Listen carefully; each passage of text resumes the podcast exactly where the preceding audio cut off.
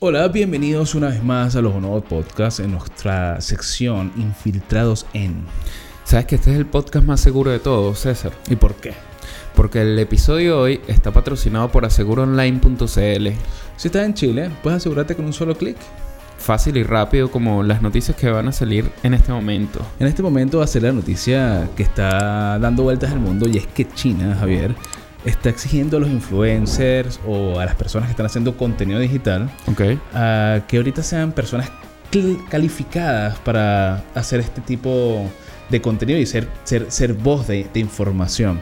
Cosa que es positiva porque están... O sea, van a hacer como un filtro ahí de, o, o unas condiciones que para generar contenido tienes que estar bajo esto, estas características, estas condiciones. Claro, el régimen comunista quiere que te alinees a lo que ellos consideran como Lo que está una, bien. una reglamentación que va a ser un espacio positivo para el Internet, algo sano Ok. y armonioso para la gente. Bueno, China, China comunista, socialista, capitalista, Claro. actual potencia, yo creo que, que del mundo. Sí. Eh, igual, yo soy de los que opina que todas las prohibiciones y condiciones limitan en muchos aspectos, pero en algo hay, eh, tiene algo cierto, pues. Eh, ahorita cualquier persona sube cualquier cosa, ¿sabes? Es así. Y ahorita, bueno, China quiere que tú para montar contenido, si vas a montar contenido de finanzas o de salud, todo esto, estés calificado para poder hacerlo. O sea, Claro. no puede ser cualquiera para hacer esto. ¿Qué más quiere hacer? Quiere prohibir que promuevas eh, la violencia, los juegos de azar, las drogas, el comer excesivamente. O sea, no, no, no puedes estar comiendo como, como un glotón porque, bueno, a China no le gusta esa cosa. Y lo más importante es que no puedes decir nada en contra del Partido Comunista ni con el del régimen socialista Ah. porque debilita el partido y obviamente Ahí es donde este, vienen las regulaciones, pues. Claro, Lo que ellos consideren que esté bien o mal. claro, pues primero te lo, te lo maquillan un poquito con estas partes que, que- que pueden sonar po- eh, positivas, ¿no? Pero sí, todo es un, tiene un tiene un tinte político y esto lo hace porque ahorita China ha tenido bastante repercusión mediática en, en lo que es el stream, sobre Ok. todo en China, eh, tanto por, la, por las medidas de COVID-0, donde han reprimido a la gente y la han dejado encerrada y en cuarentena durante un tiempo bastante largo, y además de ciertas protestas que ha tenido el- nuestro lindo país China. Sí, y, o sea, China es de, de esos países que deberíamos empezar a tocar temas en distintos podcasts. Claro. Porque así como muchos lo ven como un modelo económico a seguir o una potencia Claro. a seguir, también tiene... Es un país demasiado hermético. En realidad lo que pasa en China realmente no sabemos. Solo, no se, lo sabemos. solo se queda en China. Lo que pasa en China se queda en China. Entonces, con estas cuestiones que están pasando, estas Hay más regulaciones. quieren hacer estas regulaciones, claro, te las, te las, te las ponen bonito para que no te no le entre al, al mundo exterior de una manera muy represiva. Y esto porque ellos consideran que los influencers, los youtubers, etcétera, eh, pueden tener mucha influencia en las personas y pueden mover masas.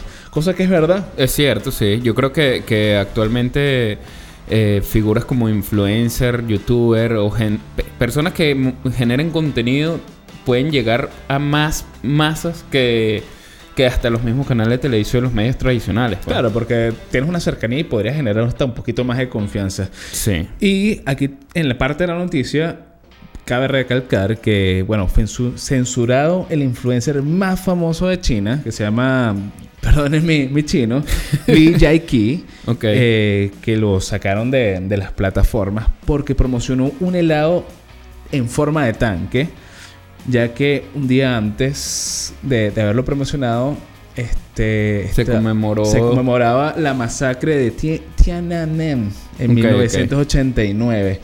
Que es el hombre que se le que está frente al tanque. Creo que sí. Y creo que esto no le gustó mucho a China. Y bueno, se censuró como a 170 millones de habitantes que seguían a, este, A, esta figura. Uf, eso sí, eso sí está grave, pues. Claro. Bueno, mira, yo tengo una noticia un poco. un, un poco eh, escalofriante. Como las de todas las de China, entonces, para mí. Sí. No, porque mira, eh, la semana pasada hablamos del el, el avance, la, la antepasada, mejor dicho, el avance de la inteligencia artificial y del, del miedo que hubo en las noticias estas de que había una inteligencia artificial que había eh, agarrado conciencia y, y- Claro, lambda. Lambda, ok. Eh, resulta que ahora unos científicos crearon piel humana viva para robots. Esa vaina da miedo. Sí da miedo porque ahí es donde todo va agarrando forma, Terminator, ¿sabes? Bueno, ok. por lo Ten- menos van a sentir. Exactamente. Tener un aspecto real es una de las principales prioridades de los robots humanoides, ¿ok? Ok. Pensando eh, en estos robots, lo- la, fun- la finalidad principal que quieren es la interacción con, con los humanos, pues con sectores sobre todo de sanidad y servicios. Está Ok. bien, porque el, el tacto es importante en esos rubros. Exactamente. Y lo peor es que, eh, o sea, eh, eh, todo comenzó en la Universidad de Tokio, donde unos investigadores en Japón desarrollaron un, ma- un nuevo material similar a la piel humana. ¿Ok? La piel de cerdo. ¿Sabes que Hasta ahora lo más novedoso que había en, en- en este sistema de inteligencia artificial y, y con respecto a la piel era todo lo fabricado con silicona. Ok. Que es el típico, ¿sabes? Los típicos eh, eh, figuras de inteligencia artificial que se mueven todo así, que Sí. se ven reales, pero tú sabes que no es piel, pues. Pues esto eh, era como que lo, lo más innovador. El equipo sumergió primero el dedo robótico, ¿ok? La prueba que se hizo fue que sumergieron primero un dedo robótico en un cilindro relleno de una solución de colágeno y fibroblastos dérmicos humanos. Mira, qué complicado. Sí, la contracción de esta mezcla se encogió y se ajustó al dedo. Eso fue como, mira, funcionó. Que lo lograron. Lo lograron. Y la piel creada tenía la suficiente resistencia y elasticidad para soportar movimientos. E incluso, esta es la parte que me dio más, más miedo. Ok. A ver, E cuenta. incluso al herirse, ¿ok? La piel podría autocurarse. Coño, pero está rechísimo. Eso está- o sea, ahí me acordé demasiado, ¿sabes? El, en Terminator 2, el que se... Cuando lo hieren, el bicho vuelve de nuevo a reconstruirse así. Yo me recordé después de los tuqueques que cuando le, quit- le, le cortas la cola se la sacan y después le crece de nuevo. Sí. Pero sí, bueno, le- eh, eh, está creciendo todo el tema de inteligencia artificial y ahora el, el tema de la robótica también. Y más con estos elementos, imagínate que le puedas ya adherir piel humana. Ya no vamos a saber quién es quién. Ya no, va a haber un momento donde no vamos a saber quién es una máquina. ¿Tú eres real? Yo soy real. este, que por ahí también hay un poco de noticias de, de influencers y youtubers que son. Que son, sí. que son inteligencia artificial y también son ya. Hay influencers que son famosos y no todo el mundo está consciente de que no son humanos, que son robots. Nosotros no estamos conscientes de nada. Es verdad. Mira, eh, hablando de otras noticias, y me voy para otro país, esta vez uno, uno muy cercano a nosotros, que es Chile, Ok. eh, que construye el telescopio óptico más potente hasta ahora conocido. Estamos hablando del ILT, ¿ok? Y es el instrumento más potente de observación óptica que vamos a tener, ya que es capaz de aumentar 500 veces su capacidad para su observación el espacio, ¿ok? O sea, Chile, de por sí Chile tiene, tiene una de las mejores vistas, bueno, lo hemos hablado, de las mejores vistas del mundo hacia el espacio, pues donde Claro. se ven las eh, estrellas más cercanas. creo en que el es. desierto de Atacama, que el desierto de Atacama, eh, por ser un desierto eh, y las condiciones climáticas, siempre está como despejado y hay muy, muy, muy poca contaminación. Y este nuevo ojo astronómico, eh, que se sumará y terminará de ser construido en el 2027, eh, será uno de los más poderosos instrumentos creados por el humano para la observación del, Del espacio, espacio. y que se unen también a dos más que están aquí en Chile, que es el Very Large Telescope, el VLT, y el ALMA, el radiotelescopio más grande del mundo. Ok, ok. O sea que, que aquí vamos a tener es, es el ojo al universo.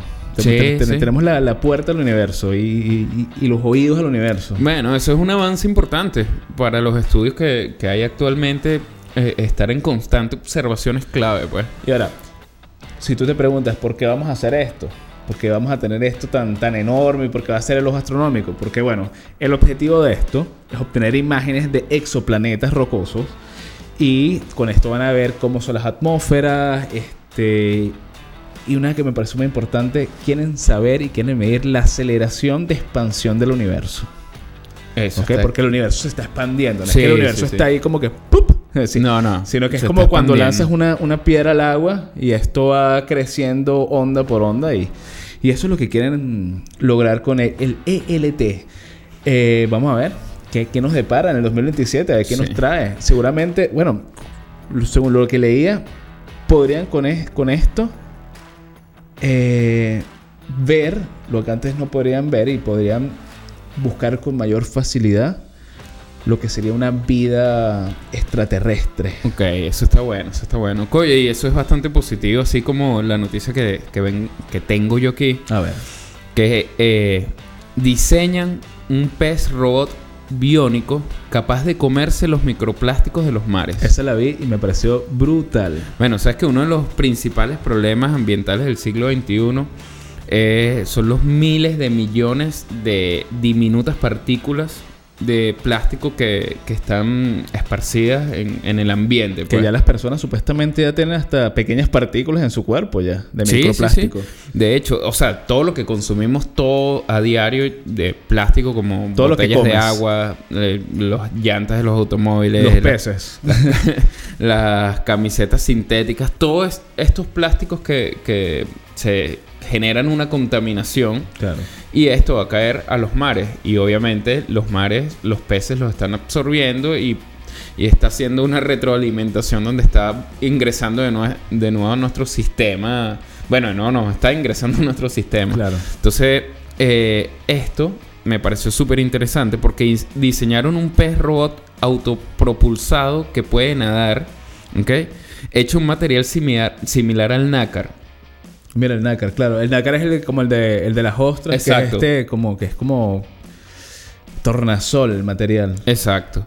Puede adherirse a, micro- a microplásticos que flotan libremente y arreglarse solo si se corta o es dañado durante su expedición. Eso es lo más asombroso. O sea, si él va recogiendo microplástico y sufre algún daño, tiene la capacidad de, de curarse él mismo, de auto... está bueno porque ahorita todo se va arreglado, todo, todo se arregla solo. Todo es, todo es automático, pues. y bueno, es capaz de, de- de traer consigo hasta, hasta 5 kilos de peso. O sea, que puede recoger una gran cantidad de microplásticos. O sea, imagínate dices tú- 5 kilos de- de, puros microplásticos. Estamos hablando de que hay, hay, hay mucho más en el mar.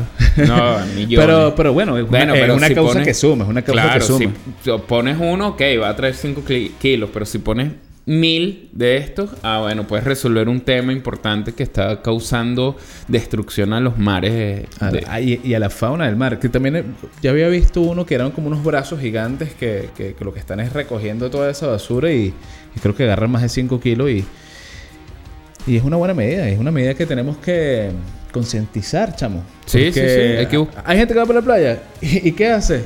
Coño, bota la basura donde le da la gana. No puedes hacer esa vaina. No seas No, y ahí es donde tenemos que siempre tener una cultura de, de reciclaje. O sea, si, si sabes que puedes evitarte utilizar un, un- un- algo de plástico que, que lo puedes usar varias veces, no, no necesariamente lo, lo botes. Sí, Utilízalo varias veces y sácale todo lo que puedas. Us- sigues echando basura en la calle, sigues contaminando, bueno, nos vamos a morir.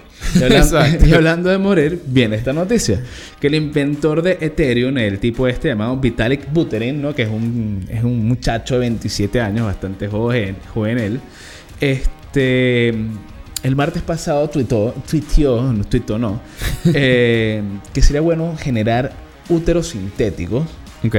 Para eliminar la carga mm, de lo que es el embarazo a la mujer y así pudiesen tener como equidad eh, los dos géneros. Cosa que no le cayó muy bien a, a- a las feministas porque se quejaron bastante. Oh, es que está delicado. Es una, Sí. una propuesta con- controversial. Claro, este. Y futurista. Sí. A lo que le respondió, bueno, eh, uno de los más polémicos en Twitter, de Elon Musk, que le dijo que, bueno, esta solución tecno-utópica está buena.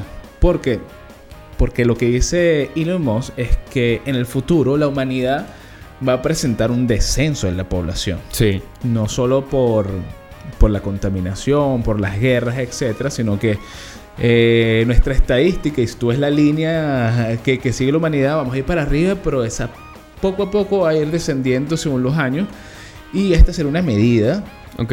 para lograr que la especie humana no se extinga. ¿Me entiendes? Ok, ok.